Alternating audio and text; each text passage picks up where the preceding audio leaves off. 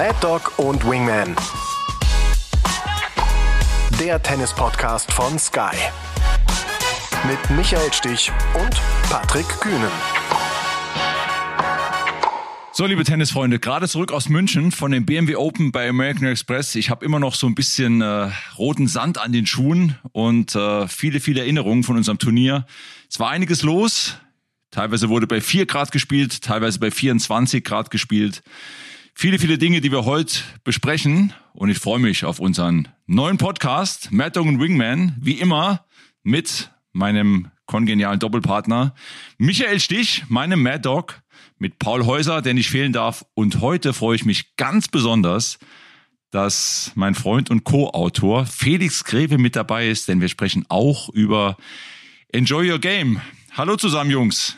Wie ist es? Lieber Wingman, herzlichen Dank für die großartige Einleitung. Und ich fange mal direkt mit der ersten Frage an, weil ähm, du sagtest, es ist BMW Open sind vorbei. Was war dein persönlicher Highlight-Moment in der Turnierwoche? Und jetzt nicht, oh, könnte das oder das sein. Nein, genau, was dir sofort in den Kopf kommt. Direkt deine erste Antwort. Montagmorgen, 8 Uhr, Tennis mit Felix. Kennt ihr noch die Sendung RTL Sieben Tage, Sieben Köpfe? Ja, sag mir was, ja. Da war, da war Bernd Hohecker immer derjenige, der immer die blöden Kommentare gegeben hat. Da hieß es immer, Hohecker, Sie sind raus. So, das würde ich jetzt zu dir normalerweise sagen. Kühn, Sie sind raus, weil die Antwort wollte ich natürlich nicht hören, auch wenn das schön ist, wenn du das so beschreibst. Aber äh, bezieh's mal aufs Tennis. Äh, also was war für dich als Turnierdirektor der äh, bleibendste Moment der Turnierwoche? Der bleibendste Moment der Turnierwoche war tatsächlich ähm, das Finale gestern. Die Dramatik im Finale, weil im Finale so viel drin war, was wir vom Tennis kennen. Van de Sandschulp hat 6-1, 5-2, hat dreimal für einen Turniersieg serviert, hat es nicht nach Hause bekommen und am Ende hat Holger Rune das Turnier gewonnen. Also es war unglaublich dramatisch und äh, ja, man konnte sehen, dass auch Tennisprofis, ähm, Weltklasse-Spieler, ja, mit sich auch innere Kämpfe austragen, muss man sagen. Paul, du hast es kommentiert, glaube ich, oder? Ja, ich habe es kommentiert, vielleicht auch für die Zuhörer, die es jetzt nicht gesehen haben. Also von der Dramaturgie, es war wirklich irre. Rune gewinnt den ersten Satz, hat das Spiel im Griff, ist der bessere Spieler. Im zweiten Satz geht bei Rune eigentlich gar nichts mehr, so wie ich es gesehen habe. Und Van der Sandskool super solide, gewinnt den mit 6 zu 1 und dann hat Rune Probleme hier, Schulter da oben, vielleicht lange Bizepssehne, ich weiß es nicht, auf jeden Fall. Er konnte keine Vorhand mehr spielen. Ihr habt es auch so gesehen, Felix, du hast es auch komplett gesehen und, und äh, Patrick. Und dann ging aber bei Van der Sandskool hat sich ein Film abgespielt. Der war 5-2 vorne und eigentlich muss er ja nur noch die Vorhand anspielen von, von Rune. Aber der hat die Punkte nicht mehr zu Ende bekommen, hat auch nicht mehr so entschlossen auch angegriffen, das Netz attackiert und hat dann Fehler geschossen. Der wurde, wie man richtig sagt, tight, ne? Also der wurde fest. Ja, du hast ja gemerkt, dass er ähm, eigentlich so in seinem ähm, Programm gefangen war. Also er hat das Match so weitergespielt, wie er es ähm, die ersten zwei Sätze gespielt hatte. Und ähm, ich weiß auch nicht, ob er es nicht, ob er nicht daran gedacht hat oder ob er nicht in der Lage war. Aber in jedem Fall, er hat ja, er hat ja genau das Falsche gemacht. Er hat lange Rückhandduelle mit Rune gespielt und die Rückhand war so ziemlich der einzige Schlag, ähm, den Rune noch voll durchziehen konnte. Und ähm, weil die Vorhand, die hat er ja teilweise als Mondbälle irgendwie noch übers Netz geschaufelt, hat nicht mehr voll aufgeschlagen. Also es wäre ja, ähm, glaube für jeden, äh, wie viel Zuschauer, Patrick, 4000, 4500 irgendwie so auf dem Center Court war es ersichtlich, ähm, dass der einzige funktionierende Weg ähm, gewesen wäre und der logische Weg auch gewesen wäre, die Vorhand ähm, vom Rune zu äh, attackieren und zu massieren. Aber ja, für mich auch ein total interessanter Fall, das zu beobachten, was dann ähm, ja mit so einem Spieler in so einer Drucksituation passiert. Da gleich eine taktische Nachfrage. Michael, gerne, so wie wir es jetzt geschildert haben, wie hättest du jetzt gespielt? Wärst du dann auch über die Vorhand ans Netz gegangen, um dann auch, weil ich habe ja das Gefühl, wenn er nur noch Mondbälle spielen kann, dann kann er ihn ja auch, er kann ihn ja nicht passieren, sondern er kann eigentlich nur noch einen Lob spielen dann. Rune. Ja, erstmal, erstmal ist so, wie es beschreibt, natürlich merkwürdig. Also wenn meine Schulter so weh tut, dass ich den Ball nicht mehr schlage, dann kann ich eigentlich nicht mehr spielen. So. Wenn es ein bisschen zwickt und zwackt. Schmerztablette bekommen und die hat dann gewirkt. Ja. Ja, da ist auch immer so ein, das ist auch immer so ein Mythos. Du wirfst ja nicht eine Ibuprofen oder was auch immer ein und bist schmerzfrei. Also es sind ja meistens Sehnen oder Bänder, die überlastet sind, die gereizt sind, die eine Entzündung erfahren. Die kriegst du ja nicht mit einer Schmerztablette. Klar blockt das im Gehirn, aber der verschwindet ja nicht. Wenn du eine Muskelzerrung hast, das ist eine Muskelzerrung. Und so viele Tabletten kannst du gar nicht einwerfen unter Belastung dass du das gar nicht mehr merkst. Ich glaube, da kommt die psychologische Komponente dazu, dass du glaubst, dass dir das nicht mehr hilft und dass du dann lockerer lässt und dass die umliegende Muskulatur dann auch mehr entspannt und dann geht es wieder ein bisschen besser. Aber das ist immer eine schwierige Situation. Wenn du einen Gegner hast, der vermeintlich verletzt ist und nicht mehr sein volles Leistungsniveau hat, darfst du dich halt nie darauf zurückziehen, deinen Spielplan zu ändern. Du musst dein Spiel spielen. Wenn es dann trotzdem in die Hose geht, kannst du ganz alt aussehen. So, dann denkst du, warum hast du nichts verändert? Aber du musst ja noch mehr Druck ausüben. Und das ist ein Van der Sandschulp ist, ist jemand, der hat druckvolle Grundschläge, der hat die, der kann die Winkel spielen. Der kann das, gerade wenn du dreimal zum Match servierst. Ich meine, dann nehme ich eins und spiele dreimal, ich spiele nur Surf Volley. Ich meine, und serviere auf die Vorhand und renne nur nach vorne. Mal gucken, was passiert. Ich meine, du hast ja wirklich genügend Alternativen irgendwie. Aber wie ihr gesagt habt, der Kopf spielt dann mit wobei das schon sehr außergewöhnlich ist. Und bei ihm eine besondere Geschichte. Letztes Jahr war das gleiche Finale. Da musste Van Zandschulp aufgeben nach wenigen Spielen, weil er verletzt war. Jetzt ist Holger Rune verletzt, zieht das aber durch. Also von daher war das ja schon äh, zwei besondere Jahre bei eurem Turnier. Das stimmt so, das stimmt. Ich bin draußen gestanden und habe mir das angeschaut mit Felix zusammen am, am großen Bildschirm und habe dann hier und wieder schon mal gesagt, äh, oh, jetzt müsst ihr doch eigentlich mal Surfen Volley spielen. So ein Überraschungsmoment da würde er den Punkt machen, aber ähm, hat er nicht gemacht, hat sein Spiel gespielt und ich glaube, man muss dazu auch sagen, es wäre sein erster großer Turniersieg auch gewesen. Also äh, nochmal so eine, so eine, ja, wie soll ich sagen, eine ganz große Hürde auch nochmal, ne? Mit der Verletzung, die dazu kam, auch Irritationen, die mit reingespielt haben. Also da war schon einiges los. Genau das wollte ich sagen. Also es war letztes Jahr in München sein erstes Finale auf der ATP Tour. Er muss aufgeben bei 4 zu 3 wegen Herzrhythmusstörungen. Viel zu hoher Herzschlag, also dramatische Situation. Patrick, du hast es ja dann hautnah mitbekommen. Er hat sich Gott sei Dank davon schnell erholt und konnte dann auch in Madrid wieder spielen und meinte bei Moritz im Interview auch, das ist ihm vorher, fünf Jahre vorher einmal passiert, aber dann in seinem ersten großen Finale tritt es wieder auf. Seitdem keine Thematik mehr. Jetzt spielt er sein zweites Finale auf der Tour. Also der hatte noch keinen Titel auf der ATP Tour und er hat ihn so auf der Schaufel. Er hat einen Gegner, Rune, klar, Top Ten Spieler Nummer sieben der Welt, aber der angeschlagen ist. Und dann gehen da irgendwie die Lampen an. Paul Harhuis ist relativ neu, sein Trainer. Auch ähm, war niederländischer Davis Cup Teamchef oder ist es immer noch? Du kennst ihn gut, Patrick. Michael, du auch der muss doch, der muss doch da von außen irgendwie noch einen Impact haben, dass, dass Van der Sandschulp da ruhiger wird, dass, dass der auch wieder zu seinem Spiel findet und dass er dann taktisch da was anders macht. Es hat nicht funktioniert. Würde, würde man denken, und Patrick, ich weiß nicht, wie du Paul noch in Erinnerung hast, aber Paul Howes war ein sehr unangenehmer Spieler, sehr talentiert, muss man sagen. Sehr clever hatte eine, gespielt auch, sehr clever hatte eine, gespielt. Hatte eine, auch eine Fähigkeit, den Ball sehr zu beschleunigen. Mit Jaco Elding damals über viele Jahre eines der weltbesten Doppel.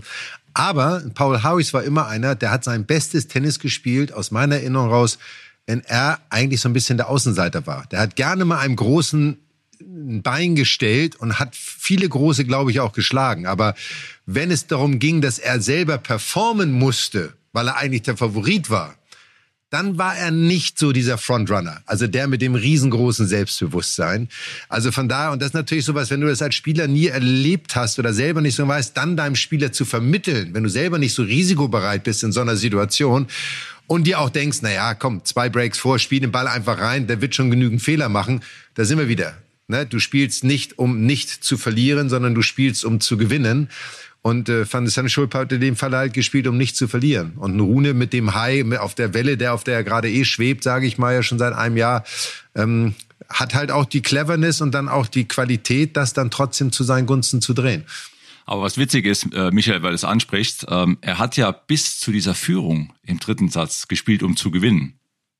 Und dann war er vorne und dann hat er alles in der Hand. Dann kann er seinen ersten Turniersieg schaffen mit diesen Problemen, die Holger Rune hatte. Und ab dann hat er tatsächlich gespielt, um nicht mehr zu verlieren. Und das Spannende ist ja immer, du stehst dann ja auch nicht auf dem Platz, also so kenne ich es zumindest nicht, selbst bei meinem ersten Turnier, du stehst ja nicht auf dem Platz und denkst dann, jetzt kann ich mein erstes Turnier gewinnen und deine Gedanken kreisen um nichts anderes mehr. Im Unterbewusstsein wird das vorhanden sein, aber es ist nicht so, dass man aufsteht, oh, oh, ich muss den ins Feld spielen, weil ich kann mein erstes Turnier gewinnen. Also so bewusst ist es ja nicht. Ähm, und das trennt halt, muss man dann sagen, er ist ein Top-20-Spieler, glaube ich. Ähm, es trennt dann die ganz Guten von den Guten. Das muss man dann einfach sagen. Es gibt aus unserer Zeit ein Beispiel, Cedric Piolin hat, glaube ich, die ersten neun Finals auf der ATP-Tour alle verloren bis er dann sein erstes Turnier gewonnen hat. Er galt ja auch schon als ewiger, sag ich mal, Zweiter sozusagen und auch ein sehr talentierter Spieler. Ähm, also von daher bin ich mir sicher, dass Van de Sandschulp da auch noch seinen Turniersieg einfahren wird und vielleicht nächstes Jahr in ja. München dann. Also, also sehe ich auch, ich habe mir ja so im Turnierverlauf auch beobachtet und muss echt sagen, ähm, so in manchen Situationen, ähm, Felix haben wir auch darüber gesprochen, hat er mich so ein bisschen, erinnert mich so ein bisschen an Mädchen bei so ein paar Situationen, wenn er so früh ausholt und, und ähm, seine beidhändige Rückhand spielt und hat zum Beispiel, er hat ja die ersten beiden Matches äh, sehr souverän da gespielt.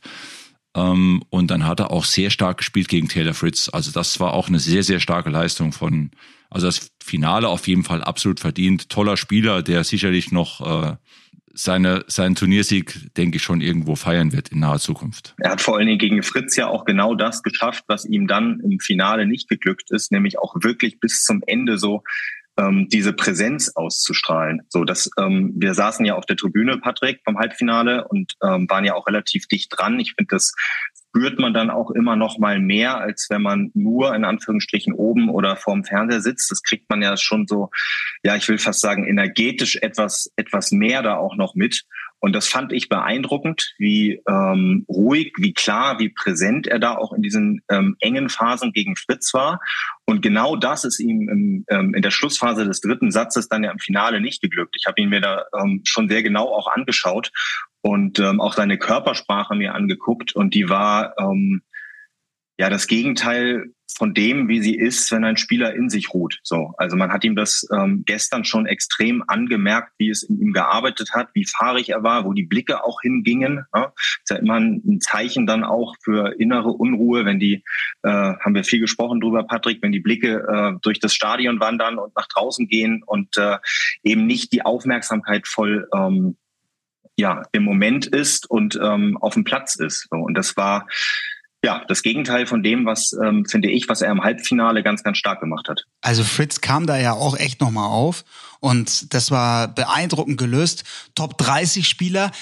Trotzdem glaube ich, jetzt diese Niederlage, die wird natürlich jetzt erstmal nachwirken. Da könnt ihr wahrscheinlich auch so ein bisschen jetzt mitfühlen. Wie, wie kriegt er das wieder aus der, aus der Rübe raus? Da kann ich mal, Paul, das ist immer, das ist immer so, nicht du, Paul, als Person, sondern die Journalisten Lass. von außen, so. Was heißt, der fährt zum nächsten Turnier, Madrid steht an und da geht's wieder weiter. Also natürlich ist er frustriert, natürlich ist er auf sich extrem sauer, dass er diese Riesenchance ausgelassen hat. Aber der geht jetzt ja nicht da raus und äh, holt sich eine Flasche Rotwein und äh, weint mit seinem Coach in der Ecke und sagt, um Gottes Willen, mein Leben ist vorbei und alles ist ganz schlimm, so. Sondern das sind ja genau die Situationen, an denen du trotz allem auch wächst, weil du sagst, ich habe missgebaut. Du kannst es analysieren, du kannst es in so einer Situation ganz klar analysieren und sagen, was habe ich falsch gemacht, um dieses Ergebnis zu erzielen? So. Und ähm, er ist noch jung genug, muss man auch sagen, er ist ja noch keine Anfang 30 so, ähm, dass er daraus seine Lehren ziehen wird. Und er hat früher mit einem Spieler trainierten Holländer Michiel Schapers. Und Michiel Schapers war einer, den Patrick kennen wir noch aus der Bundesliga. Ich habe mit Michiel Schapers zusammen Bundesliga für Clipper Hamburg gespielt ein Jahr. Ganz unorthodoxer Tennisspieler, jahrelang Davis Cup Verantwortlicher in den, in den Niederlanden und Michael Scharpers war kein hochtalentierter Tennisspieler, aber jemand, der vom Kopf her unglaubliche Präsenz hatte, was Felix gerade angesprochen hat, was da vielleicht fehlte. Und das zu analysieren, das macht den Sport aber auch aus. Sich selbst zu hinterfragen und zu sagen, ey, 6-1, 5-2 im dritten Satz, zweimal serviert zum Match, wie, der wird nach Hause gehen und wird sagen, das ist nicht passiert. Macht das Video auf Stopp und wir spielen nochmal zurück und das kann nicht sein, so. Aber der wird da dran jetzt nicht, und na, beim Tausender wäre es vielleicht noch was anderes. Aber müssen wir auch sagen, es war ein ATP-Turnier groß, trotzdem die kleinste Kategorie. Ähm, da wird er drüber nachdenken, aber ich glaube nicht, dass der jetzt deswegen die nächsten sechs Turniere erste Runde verliert. Also würde ich eine Cola und Kinderschokolade draufsetzen. Ja, die Frage ist ja, also gebe ich dir komplett recht, würde ich mich auch nicht, äh, würde ich nicht wagen zu widersprechen. Aber die Doch Frage, bitte, nee, liebe ich. Aber die die Frage ist ja, ähm, in einer ähnlichen Situation in einem der nächsten Turniere kommt ihm das dann nochmal in den Kopf oder nicht? Ne? Also das sind ja nur diese ganz kleinen, diese ganz kleinen Momente, die es dann, die dann manchmal ausschlaggebend sind. Ne? Und wenn er das nächste Mal vielleicht in einer engen Situation 5-4 hat und zum Match aufsteigt, spielt es dann vielleicht eine Rolle? Oder ist es komplett weg? Also, ne, Patrick kennt mich, ich schüttel ja schon immer mit dem Kopf. Also, äh, nein, kommt es nicht das ist einfach, jetzt kann in drei Monaten Spieler sein nächstes Finale, da denkt er nicht drüber nach. Mensch, ich habe ja vor drei Monaten München gegen Holger Rune das und das gemacht. Also von da, nein, ich glaube, es kann ihm, also wenn er vom Charakter her so ist, dass er das positiv bewertet, kann es sogar dafür dass er jetzt nochmal richtig einen Sprung macht, dass er daraus auch wirklich lernt. Aber ich finde, es ist ein gutes Stichwort, um mal dieses Thema Druck mal aufzunehmen, weil das bringt uns mal dazu, einmal über die Deutschen zu sprechen bei deinem Turnier. Und speziell natürlich auch über Alexander Zverev, bleibt nicht aus. Aber wie zufrieden, Patrick, warst du mit dem Abschneiden der Deutschen und mit auch nicht nur dem Abschneiden, sondern auch der Performance als solcher? Ja, muss man äh, jeden Einzelnen wirklich ja äh, individuell betrachten. Ähm, ich hätte mir natürlich gewünscht, dass die Jungs weiterkommen insgesamt, dass wir auch äh, so wie vergangenes Jahr beispielsweise Oskar Otto im Halbfinale hätten. Das war dies Jahr nicht drin. Ähm, ich war sehr hoffnungsvoll bei Jan-Lennart Struff, weil der Monte Carlo so gut gespielt hat und ähm, die Auslosung auch eigentlich ganz gut aussah. Ähm, leider hat er da äh, seine Leistung nicht so auf den Platz gebracht mit seinem Spiel. Und Oscar hat dann auch in der zweiten Runde, hat erste Runde gewonnen, hat zweite Runde dann ist noch nicht da, wo er so letztes Jahr war, muss ich ehrlich sagen. Oscar, dass das, er, sucht so seine Form, hat dann jetzt auch in erster Runde gespielt, die wirklich gut war, aber er, man, man sieht so, dass er, dass er nicht so, so safe ist mit seinem Tennis, wie es vergangenes Jahr war. Ähm, da seine Form ein bisschen sucht und ähm, so ein bisschen leid getan hat mir Max Rehberg, muss ich sagen. Der Max hat äh, ja eine Wildcard gehabt und hat dann zwei Matchbälle für einen Sieg in der ersten Runde, was dann 25 Punkte gewesen wären. Das wäre natürlich schon echt viel gewesen, auch für Max. Er hätte einen Satz gemacht in der Rangliste zwei Matchbälle gehabt und hat es auch nicht nach Hause gebracht. Ähm, ich hatte mir leid getan. Patrick, es wäre sein erster Sieg auf ATP-Tour-Ebene gewesen. Ja, genau. Also wäre schon ganz äh, psychologisch, glaube ich, auch ganz wichtig für ihn gewesen. Ging auch nicht, ähm, kam auch nicht ins Ziel, leider. Und klar, Alexander Zverev äh, ist, ist weit unter seinen Möglichkeiten geblieben. Das äh, ist keine Frage. Daniel Altmaier hast du vergessen, sage ich jetzt mal. Daniel Altmaier habe ich auch. Äh, haben ja, wir haben ja sieben Deutsche im Hauptfeld gehabt, genau. Ähm, genau. Daniel Altmaier kam aus Sarasota, hat dort einen Challenger gewonnen, ähm, hat natürlich die Reise, Zeitumstellung, alles zu verkraften gehabt. Ähm, ja, bei Daniel wünsche ich mir auch diesen Durchbruch bei ihm. Er ist, finde ich, ein Spieler, der, der viele gute Akzente hat, viele gute Matches auch schon gespielt hat, aber so der große Durchbruch kam noch nicht. Du kennst ihn ja auch ziemlich gut, Michael. Hast auch viele Matches äh, von ihm auch gesehen. Ist auch so ein bisschen schade, dass, dass er so diesen Durchbruch noch nicht ganz geschafft hat. Kurze Ergänzung, er verliert gegen Aslan Karatsev und er verliert da auch ein Match, das er eigentlich in zwei gewinnen muss. Der hatte den auf, auf der Schaufel und dann, ja, Karatsev ich glaube, es waren so viele Breakchancen, irgendwie sieben, acht Breakchancen, die, die Altmaier. Acht, acht Breakchancen. Ja, genau, ja. genau. Die Karatsev natürlich auch stark abwehrt, aber ja, auch echt eine, so ist der Sport. Und so ist der Sport. Aber aber lass uns über, natürlich müssen wir über, über Alexander einmal sprechen, ähm, als einer der trotz allem Favoriten, selbst mit seiner jetzigen Form, ne, wo er noch auf der Suche ist. Was mich sehr überrascht hat, war danach dann die Aussage, die man in den Medien lesen konnte. Also er konnte mit dem Druck nicht umgehen. Ihr kennt mich, da stellen sich mir natürlich sofort die Nackenhaare auf, wenn ich diese Aussage höre ich, ich, mir fällt die Frage gar nicht dazu richtig ein. Also was, wie, wie, was, was kann man dazu sagen? Felix, auch du als, als ehemaliger, äh, sag mal, sag mal, Journalist, du bist ja immer noch Journalist, aber du hast ne, lange fürs Tennismagazin gearbeitet, du hast äh, lange Zeit für den Deutschen Tennisbund gearbeitet, du kommst aus, du bist Tennisverrückter, aber auch kommst aus der journalistischen Ebene, so. Wie bewertet man sowas, wenn dann so eine Aussage von so einem Topspieler getroffen wird, der nun schon bei ganz anderen Events performt hat? Das ist ja der entscheidende Punkt. Ne? Man muss es ja immer auch ins Verhältnis setzen zu den Ansprüchen, die ein Spieler ja auch selber formuliert. Da ist Sascha ja jetzt auch nicht unbedingt ähm, zurückhaltend mit dem, ähm, was er so von sich gibt. Letztlich ja auch zu Recht. Ich meine, er hat äh, Olympia gewonnen, er war äh, zweimal, glaube ich, ähm, ADP-Weltmeister. Ähm, wir denken alle noch an, an das letzte Jahr Roland Garros und wissen nicht, wie das Match ausgegangen wäre, wenn er nicht umgeknickt wäre und so weiter und so fort. Also, dass man ihm äh, grundsätzlich auch mehr noch zutraut und auch Grand Slam-Sieg zutraut, ähm, da sind wir uns ja alle einig.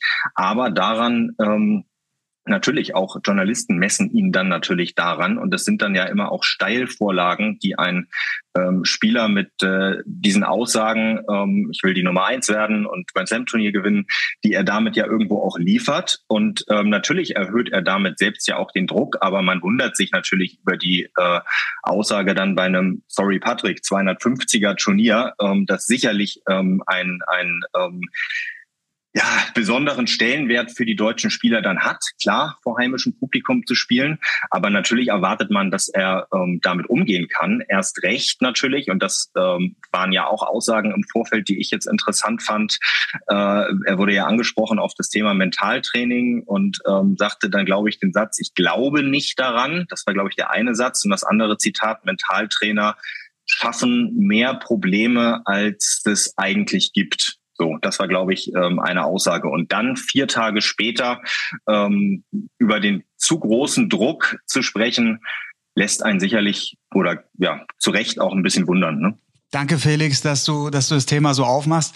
Ja, kurze Ergänzung. Er hat gesagt, er hat schon mit einem Sport, Sportpsychologen oder Mentaltrainer es mal versucht, aber ist relativ schnell zu dem Ergebnis gekommen, also das bringt ihn nur noch mehr dann durcheinander aus dem Konzept so und gleich beiseite so. Und ich habe schon bei Zverev manchmal das Gefühl, also den, den musst du erstmal überzeugen. Der hat da schon gewisse Abwehrhaltungen gegenüber neuen Dingen auf der anderen Seite ähm, arbeitet er mit dieser VR-Brille und, und ist offen gegenüber Neuroathletik oder sowas, aber da hat es irgendwo Klick gemacht.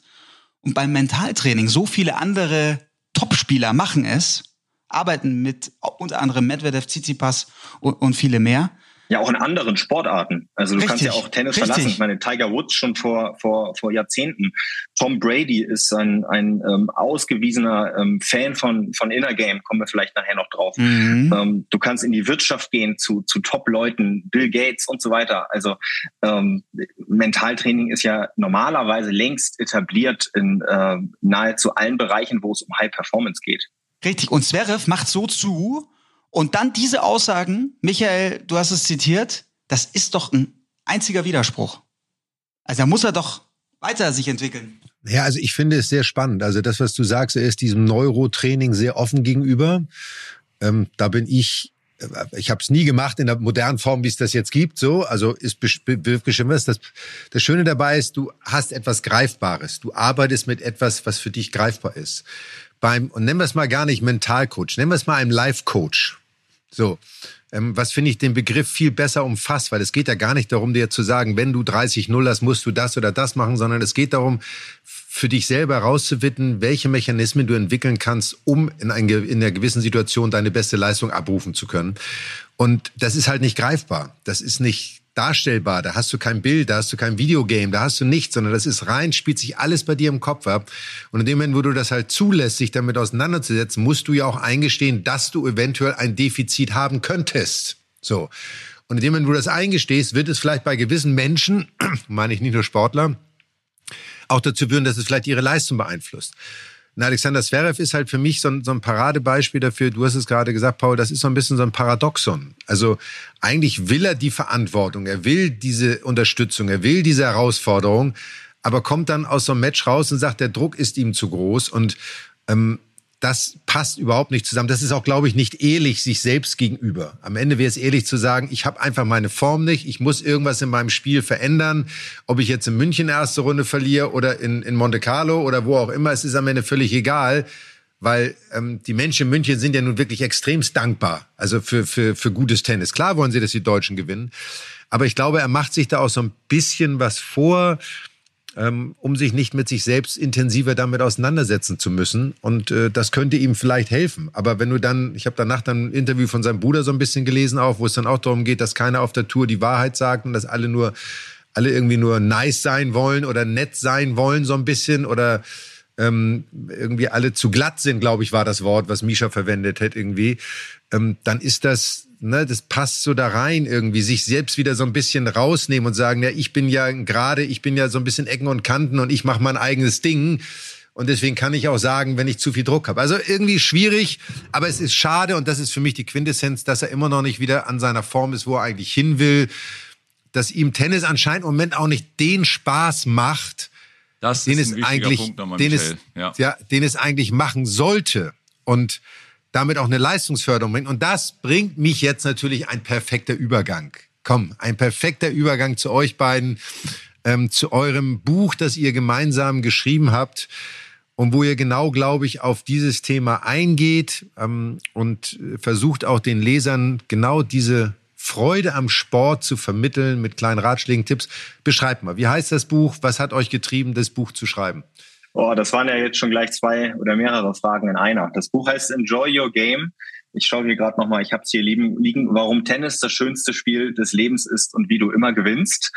Und ich glaube, der Titel sagt schon sehr viel darüber aus, worum es geht, wie du eben auch schon anmoderiert hast, um die Freude, es geht um die Liebe zum Spiel, es geht irgendwo um die ähm, zwei Welten auch, ähm, die Patrick und ich ja auch repräsentieren. Ähm, ja, ich war immer Tennis-Fan und bin es und äh, habe auch früher ambitioniert gespielt, aber nun nie auf, nie ansatzweise auf eurem Niveau. Und ähm, äh, gleichwohl sind sich diese Welten, die des ähm, Nicht-Profis und des Profis doch manchmal viel ähnlicher, als man oft denkt. Und das hat uns ähm, ja schon vor langer Zeit mal zusammengebracht und viel auch über Tennis und das Leben sprechen lassen, feststellen lassen, dass wir doch ähm, in vielen Bereichen da auch ähnliche Ansichten haben. Und die Idee des Buches habe ich sehr lange mit mir rumgetragen und jetzt war es dann der richtige Zeitpunkt. Wir sind so dynamisch in die Sendung reingestartet. Es war eigentlich fast ein bisschen unhöflich. Wir haben Felix nicht richtig vorgestellt. So. Und ich finde, das müssen wir, das müssen wir jetzt ein bisschen nachholen, weil Felix, erzähl ein bisschen einfach was von dir. Wie war deine Tenniskarriere, deine Tennisentwicklung und wie war danach deine berufliche Laufbahn? Meine Tennisentwicklung hat begonnen, als der Herr hier bei mir unten rechts, ähm, Michael 1991 ähm, Wimbledon gewonnen hat. So bin ich zum Tennis gekommen, was für mich ja auch im Übrigen ähm, ja jetzt irgendwo eine echt schöne und spezielle Situation ist, dass ich hier mit euch spreche und wir über unser Buch sprechen, weil es halt tatsächlich so war, Michael, dass du mit deinem Sieg damals ganz, ganz viel bei mir ausgelöst hast, was die Liebe zu diesem Sport betrifft. Und ähm, ja, ich bin dann äh, lange Zeit Spieler gewesen auf äh, ambitioniertem Freizeitlevel und später dann beim Tennismagazin gelandet, äh, viel auf der Tour unterwegs gewesen, DTB äh, Pressesprecher eine Zeit gewesen und ähm, ja, habe mich nebenbei immer schon sehr viel mit dem Thema Inner Game beschäftigt. Gibt ja das sehr bekannte Buch Inner Game of Tennis von Timothy Goway, nächstes Jahr 50 Jahre am Markt. Und äh, ja, habe äh, schon tatsächlich auch schon, führt jetzt zu weit, aber vor meiner Zeit äh, beim Tennismagazin äh, viel in die Richtung gemacht und ähm, ja, das in den letzten Jahren intensiviert bin da sehr ins, viel mehr ins Coaching eingestiegen und ähm, ja, das äh, ist auch so eine Leidenschaft, die ich da mit Patrick teile und die sicherlich bei dem Buch geholfen hat. Was heißt es genau, in, ins Coaching eingestiegen? Also dass ich, das heißt, dass ich mit ähm, hauptsächlich mit Tennisspielern arbeite ähm, am Thema Inner Game. Auch da meine Zielgruppe ähm, oder die Kunden, mit denen ich arbeite, sind in der Regel ambitionierte Freizeitspieler, aber unterschiedlichster tatsächlich unterschiedlichster Leistungsklasse und Altersklasse auch. Ähm, sehr viele 16, 17, 18-Jährige. Ähm, wo ich mich teilweise wundere, ich weiß nicht, wie tief wir da einsteigen wollen, aber wie wenig ähm, Basics da tatsächlich vorhanden sind, ähm, was so die mentalen Tools betrifft, auch bei Spielern, die auf die deutsche Rangliste schauen und die eigentlich ähm, vielleicht nicht unbedingt Profi werden wollen, aber doch sehr ambitioniert spielen. Ähm, aber Tennisspieler sind ja immer auch Menschen. Und ähm, die Parallelen vom Tennis zum Leben sind sehr vielfältig und äh, kommen dann logischerweise auch immer zum Tragen. Kannst du vielleicht ein Beispiel bringen, dass wir das, dass es noch ein bisschen anschaulicher ist? Also, wo hast du dich besonders gewundert vielleicht? Na, ich wundere mich, ähm, ja, wenn man dann so mit ambitionierten ähm, Spielerinnen und Spielern arbeitet. Ich meine, es ist ja erstmal überhaupt toll, mit 16, 17, 18 diese Offenheit zu haben und ähm, überhaupt auch auch Eltern, die das dann ja auch unterstützen. Ne? Das muss man ja auch mal vorweg ähm, sagen und auch diese Notwendigkeit zu erkennen und das Interesse überhaupt zu haben, sich damit zu beschäftigen. Aber ähm, wir fangen ja wirklich dann immer sehr ähm, ja, mit, mit, mit Grundlagen an. Also wie ähm, nutze ich die Zeit zwischen zwei Punkten zum Beispiel? So wie kann ich mich mental mal wieder zurückbringen, resetten? Ähm, wie nutze ich einen Seitenwechsel wirklich für mich und nicht tatsächlich gegen mich, was ganz, ganz häufig passiert, indem ich zu viel grübel, indem ich auch zu viel bewerte, beurteile etc. Ähm, das sind so die ersten Grundlagen. Ne? Und da ist tatsächlich, ähm, finde ich, immer recht ähm, wenig so ähm, vorhanden, was da offenbar auch so, so ähm, passiert oder nicht passiert im Training.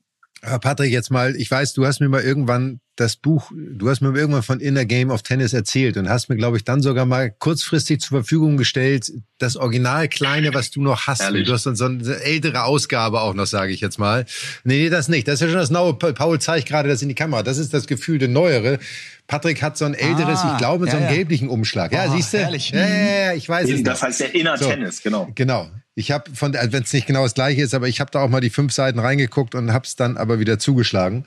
Ähm, aber wie war das für dich? Also, weil du kommst ja aus genau aus der anderen Richtung. Ne? Also Felix kommt aus dem Bereich seines Coachings und auch des ambitionierten Freizeitspielers.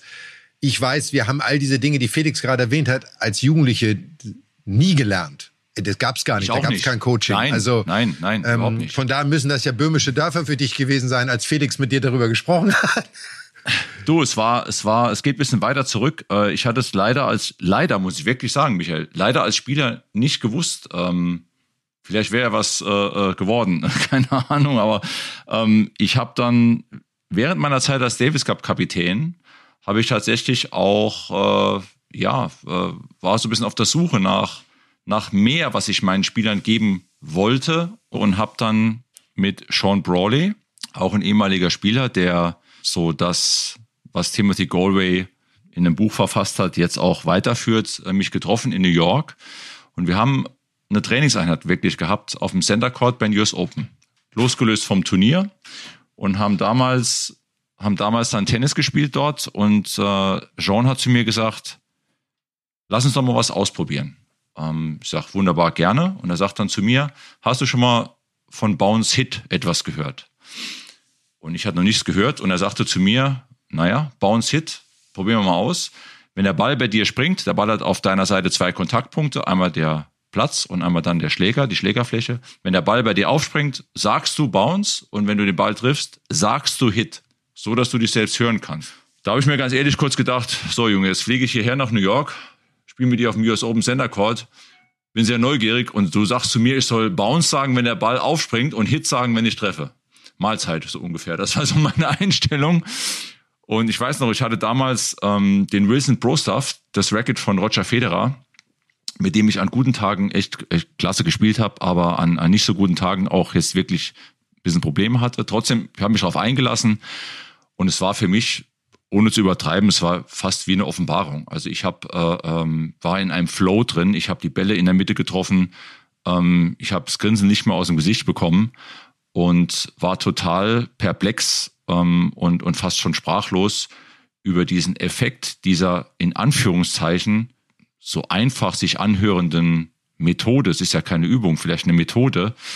Ähm, und bin seither ein sehr, sehr großer Fan davon und habe mich auch mit dieser initialen Bekanntmachung durch den Sean sehr mit Inner Game beschäftigt und muss sagen, dass ich seither, also damals mehr und mehr und seither aber auch so trainiere und das in mein tägliches Tennisspiel und Coaching durchweg komplett einfließen lasse. Bin absoluter Fan davon und das ist auch die Gemeinsamkeit, die ich mit Felix ja hier auch teile und was auch dann Grundlage war für unsere Intention, dieses Buch zu schreiben. Ja, ihr hattet eine große Veranstaltung. Ich glaube, ihr habt eine große Präsentation bei dem BMW Open gemacht.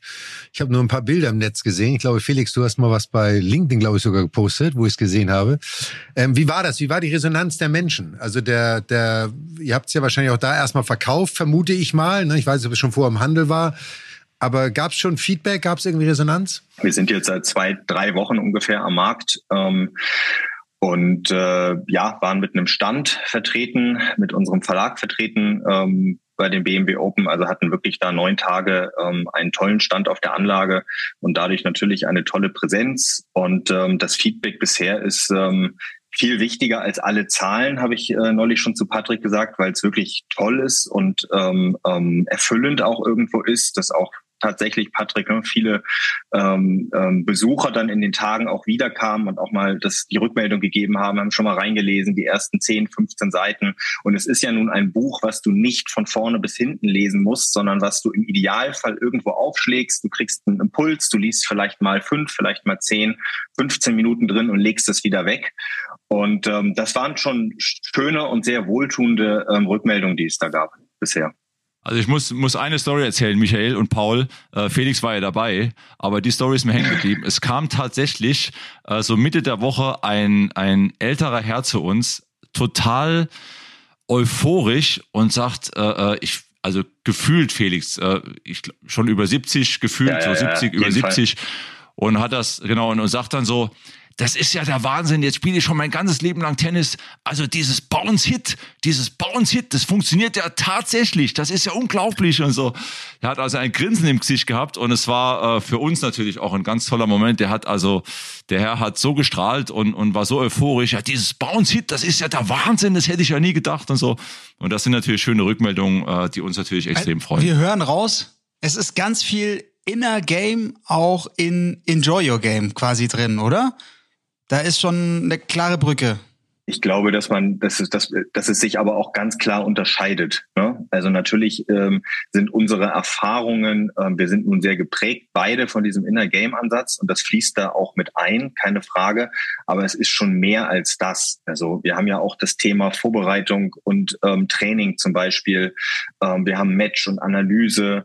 Wir haben Niederlagen und Krisen, dann die Verbindung vom Tennis zum Leben. Das sind schon alles ähm, so Bereiche, die jetzt nicht unbedingt ähm, eins zu eins so auch äh, oder auch nicht ansatzweise ähm, Teil von Inner Game of Tennis sind. Ne? Inner Game ist ganz klar, wie kann ich mich ähm, fokussieren und konzentrieren? Wie kann ich die Stimme in meinem Kopf ähm, ausschalten? Sowieso nicht, aber zumindest reduzieren, zur Ruhe bringen.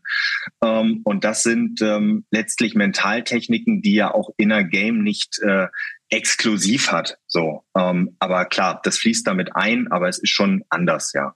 Ja, es sind viele, äh, es sind Inspirationen, Reflexionen. Es sind natürlich auch äh, Tagebücher von uns beiden drin, aus meiner Vergangenheit, auch mit Michael zum Beispiel. Ähm, Davis Cup, Davis Cup Erlebnisse, Davis Cup Momente, die, die bei mir auch heute noch so präsent sind. Ja, also ein, ein, ein, ein Thema kann man ja, ein Davis Cup äh, 94 zum Beispiel, ne?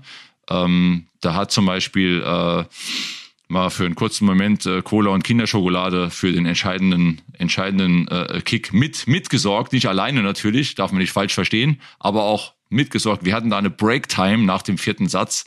Ähm, die ganze Geschichte ist natürlich drin, äh, was, was entscheidend war, dass wir vielleicht auch doppelt gewonnen haben. Und äh, Michael hatte diese, sag mal, diese, diese Klarheit, in solchen Momenten, die ich nicht hatte. Das hat ihn aus meiner Sicht eben auch ausgezeichnet, warum, warum mein lieber Mad Dog dann auch so ein Champion war.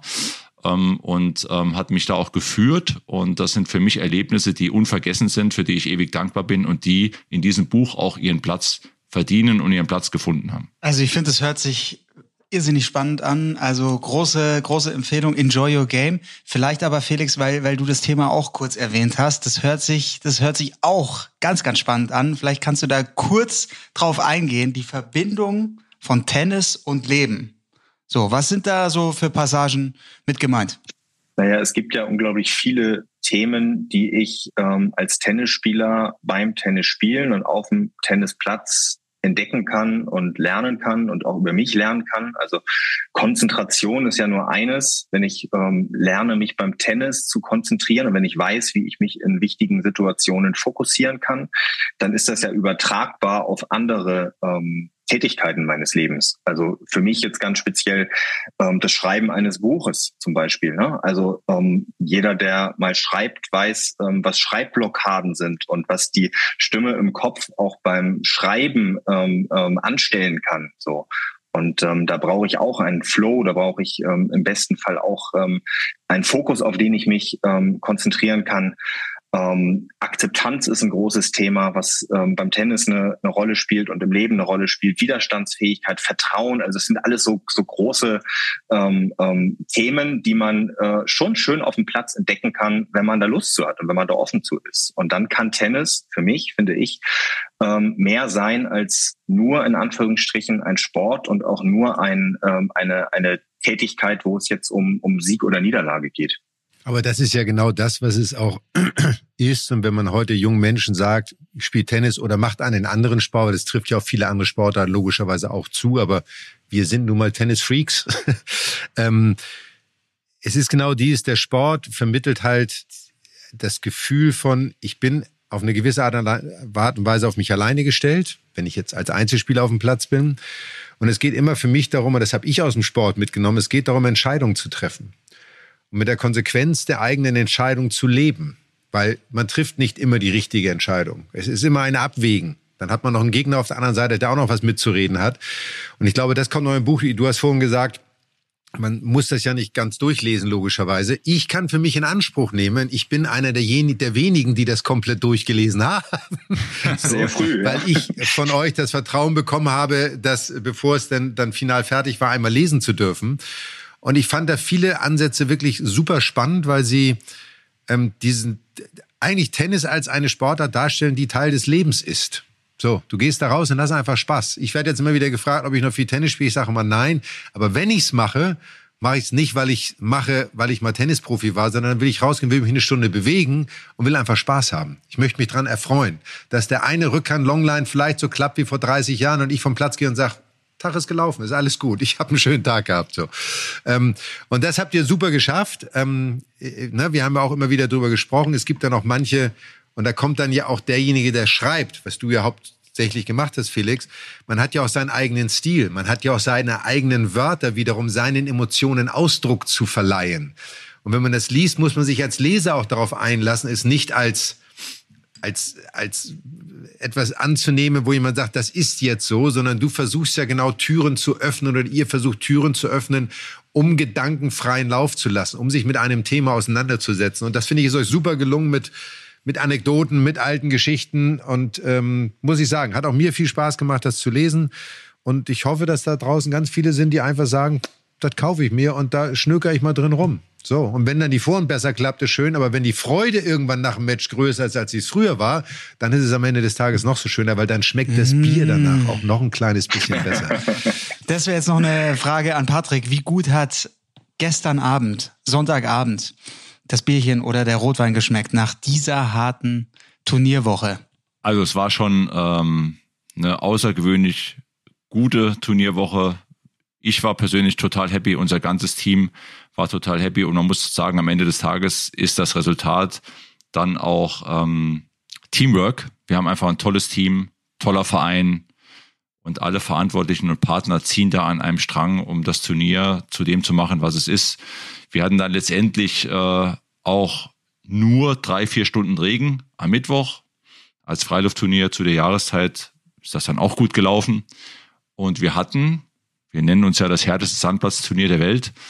Am Donnerstag hat Holger Rune angefangen bei vier Grad, morgens um elf und hatten tatsächlich, ich glaube, es war ein Tag später schon, äh, Menschen, die die Anlage verlassen haben mit Sonnenbrand. Also es war schon, schon irre, was, was das Wetter betraf, aber wir haben Weltklasse Tennis gesehen. Äh, die Zuschauer ähm, haben ja für eine tolle Atmosphäre gesorgt. Also ich bin total happy, super zufrieden und auch dankbar, dass ich in so einem tollen Team äh, meiner Leidenschaft ja. nachgehen darf da muss ich natürlich jetzt nochmal nachhaken. Also du hast es jetzt beschrieben, diese Extreme. Und wir hatten natürlich dann, dadurch, das ist jetzt der neue ATP-Tourkalender, wir hatten natürlich jetzt diesen extremen Kontrast mit Barcelona, wo konstant 19, 20 Grad und natürlich, ja, für die Spieler ganz, ganz andere Bedingungen geherrscht haben.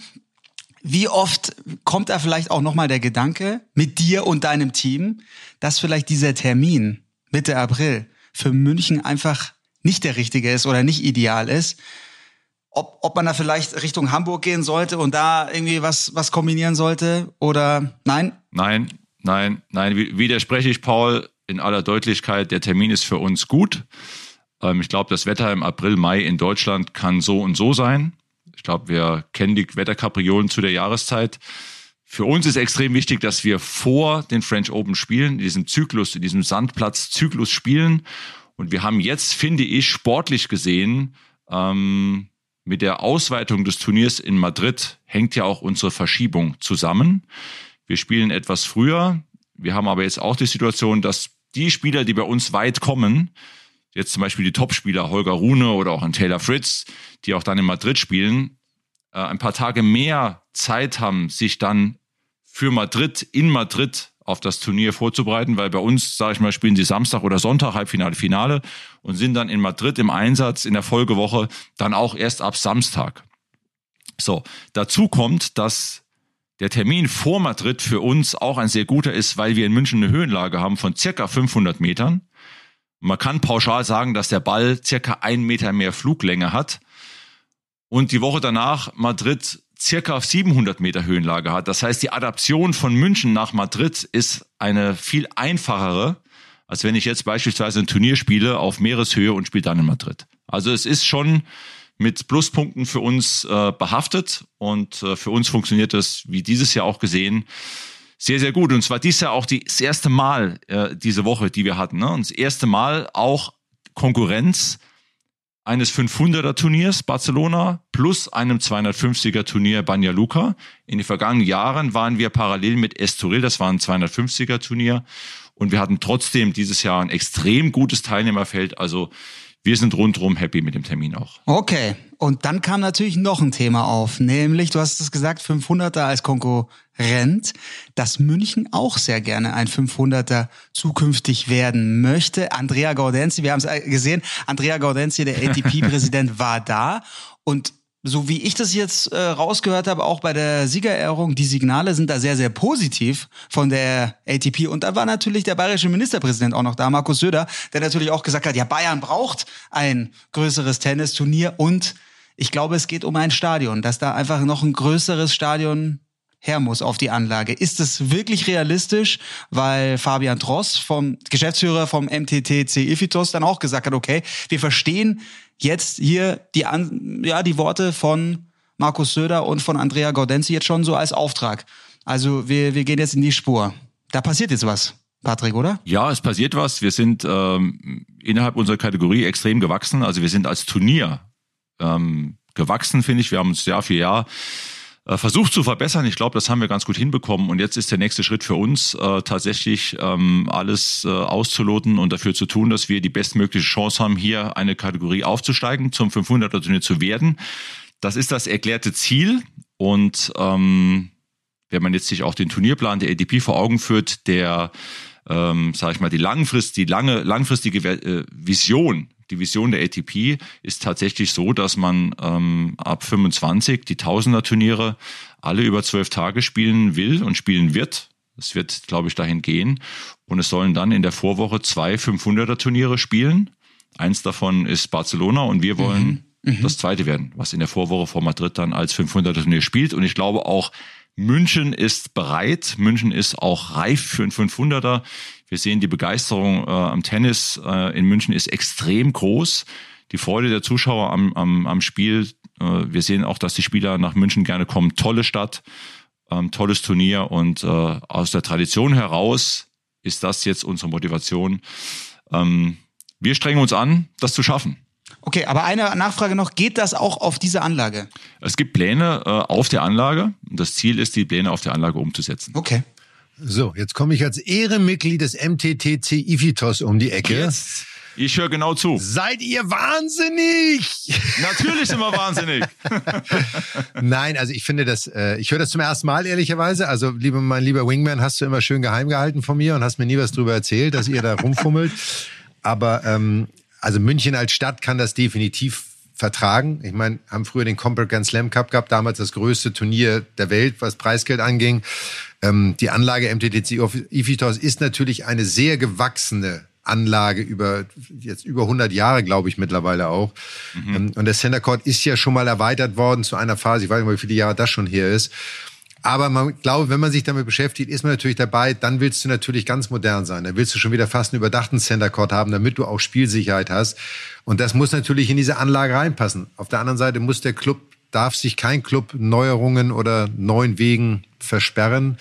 Ähm, und von daher ähm, spannend, spannendes Thema. Drücke ich euch die Daumen und drücke auch dem Club die Daumen, dass sie da die richtigen Entscheidungen treffen und natürlich das Geld der Stadt kriegen, damit nicht wieder gesagt wird, ne, das müssen alle anderen machen so. Markus Söder hat schon Unterstützung zugesichert gestern.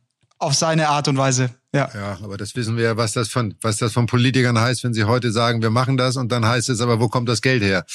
Also ich will dazu noch sagen, ist auch wichtig, wichtig für den Verein, äh, barrierefrei ist auch ein ganz großes Thema. Wir hatten jetzt auch die Inklusion der zweiten Paratrophy bei Allianz. Ähm, und äh, man sieht auch, dass das Interesse der Zuschauer in diesem Jahr sehr groß war. ähm, als sie den Rollstuhl-Tennisspielern zugeschaut haben. Und ähm, das ist für uns auch ein großes Thema. Deshalb, äh, ja, ist das die Vision, die wir verfolgen. Und äh, wir werden sicher auch uns weiter bemühen, äh, die Inklusion voranzutreiben ähm, und das als Gesamtpaket, als Gesamtturnier sozusagen äh, für die Zukunft aufzustellen. Lass uns bitte darüber noch kurz reden, weil also ich fand es so beeindruckend, auch da nochmal diesen diese Paratrophy zu sehen.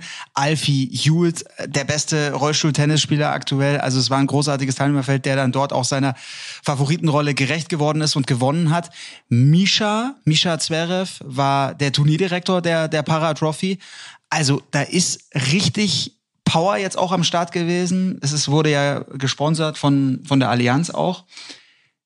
Das ist aber nicht bei allen Turnieren so, Patrick. Glaubst du, dass da auch eine gewisse Bewegung jetzt hier ins Rollen kommt, dass das nicht nur bei Grand Slam Turnieren stattfindet, dass eben auch die Rollstuhl-Tennisbewerbe, dass die dann auch mehr unterstützt werden? Oder ja, wie, wie geht's da weiter? Also wie gesagt, die Inklusion ist für uns ein großes Thema und äh, wir haben ja vergangenes Jahr erstmals die Paratrophy ähm, ausgespielt und werden das auch weiter verfolgen. Ähm, ich finde es wichtig, Zeichen zu setzen. Ich finde Inklusion sehr, sehr wichtig und ich muss sagen, ich habe mir auch ein paar Matches angeschaut. Ähm, was, was, was ich dort gesehen habe, ist, ist unglaublich, was die Spieler leisten, was sie auch schon leisten, bis sie überhaupt auf dem Platz sind. Die ganzen Reisestrapazen, die Anstrengungen, die sie auf sich nehmen, um ihre Leidenschaft zu leben, um ihre Liebe auch, da sind wir wieder beim Thema, um ihre Liebe zum Tennis, um ihre Freude am Tennis ausleben zu können. Ähm, da haben, haben sie natürlich schon viele, viele Hürden auch zu nehmen, aber man sieht das auch, wenn, wenn die auf dem Platz sind und ihre Matches spielen, sind voll im Thema, sind echt im Flow, servieren mit 160, 170 kmh und spielen einen riesen Tennis, machen Schläge, also überziehen die Rückhand auch über Schulterhöhe. Das ist schon bewundernswert und ähm, es ist auch schön, dass, dass das von den Zuschauern so angenommen wird und die Zuschauer auch wirklich zahlreich äh, die Matches äh, sich angeschaut haben. Ja, also ich kann auch nur sagen, wir haben es ja damals in Hamburg beim Roten Baum auch schon immer gemacht. Wir haben immer Rollstuhltennis im Programm gehabt und das auch gezeigt, damit die Menschen quasi auch sehen, dass es das gibt, also eine Plattform zu bieten. Ich glaube, der nächste Schritt ist weitergehend, ähm, wie es jetzt auch am Roten Baum aktuell ist. Da wird das so ein bisschen sportübergreifender gemacht, nicht nur Tennis, sondern man versucht dieses Thema Inklusion allgemein etwas voranzutreiben, was ich super finde. Es wird immer mehr an Bedeutung gewinnen, auch diese Vorurteile abzubauen die einfach viele Menschen haben. Ich weiß, dass die International Tennis Hall of Fame auch in dem Bereich sehr aktiv ist. Ich glaube, sie haben dieses Jahr, nehmen sie, oder im letzten Jahr, sie nehmen auf jeden Fall jetzt auch aktuell wieder Rollstuhl-Tennisspieler als Hall of Fame-Mitglieder auf. Also das zeigt auch, welche Bedeutung das hat. Und es gibt diese Grenze fast nicht mehr, außer dass es ne, die gleiche Sportart ist mit unterschiedlichen Voraussetzungen. Aber ich, du hast das gut beschrieben. Der höchste Respekt, was da an sportlicher Leistung gezeigt wird. Ähm, und wenn man es mal selber ausprobiert, sich mal in so einen Rollstuhl setzt und mal versucht, Tennis zu spielen, da brechen wir uns die Schulter und das Handgelenk und was auch immer. So muss man ja auch nicht können, aber es ist schon sehr spannend. Also von daher finde ich das großartig. Das heißt, BMW Open, powered by American Express, da passiert viel, da ist noch viel, was wir erfahren werden in den nächsten Jahren. Ähm, freue mich sehr, dass wir dich zu Besuch hatten, Felix, und über euer Buch sprechen konnten. Enjoy the Game, war das? Enjoy, Enjoy your, your, game. Enjoy your game. So, ich habe das Buch fünfmal gelesen. Game. Enjoy your game, bezogen auf Tennis. Aber das Leben ist ja manchmal auch ein Spiel. So. Also von daher ähm, so beziehen wir das auf alles. Ich finde es super spannend. Äh, es lohnt sich da mal reinzugucken und sich das mal zu besorgen weil man einfach viele schöne Blickwinkel erhält auf den Tennissport und was man daraus im Leben machen kann. Und ich freue mich, wenn wir uns in zwei Wochen wieder hören, weil dann sind wir schon, dann sind schon fast die French Open irgendwann. Ja, für mich kommt jetzt eigentlich so mit die schönste Zeit des Jahres. Es ist auf der roten Asche, die Socken werden wieder dreckig, die Sandplatzsaison volle Pulle. Und zwar direkt nach München, Barcelona geht's weiter mit dem nächsten Tausender Madrid. Und dann kommt auch Rom. Also so viele klasse Turniere und bald kommt dann ja auch schon Wimbledon. Wenn ihr das alles live und exklusiv, die ATP Tour und die Tennisturniere auf Sky sehen wolltet, kein Problem, dann haben wir was für euch. Ihr könnt das alles ganz bequem streamen mit dem Live-Sport-Abo von Wow. Wow ist der Streaming-Service von Sky, den ihr vielleicht noch als Sky Ticket kennt und seit letztem Jahr heißt es Wow und bietet euch das gesamte Live-Sport-Angebot von Sky ganz easy streambar, wie und wo ihr wollt und vor allem monatlich kündbar, wenn ihr mal eine Pause machen wollt. Ja, und weitere Infos dazu gibt's dann auch in den Show Notes. Geht mal auf die Website wowtv.de slash tennis und dort geht's dann auch schon los. Ihr könnt gleichzeitig auf zwei Geräten streamen. Es geht alles ohne Receiver auf dem Tablet, auf eurem Laptop, dem Smart TV und, und, und. Also wowtv.de slash tennis. Let's go. Jetzt haben wir gar nicht über Barcelona gesprochen, über was da passiert ist, aber das machen wir beim nächsten Mal. Außer was wir sagen können, Carlos Alcaraz ist seiner Favoritenrolle recht worden, hat mal wieder ein Turnier gewonnen. Das haken wir schon unter normal irgendwie ab. Ja. Ähm, auf das es dann äh, zu den French Open etwas spannender wird.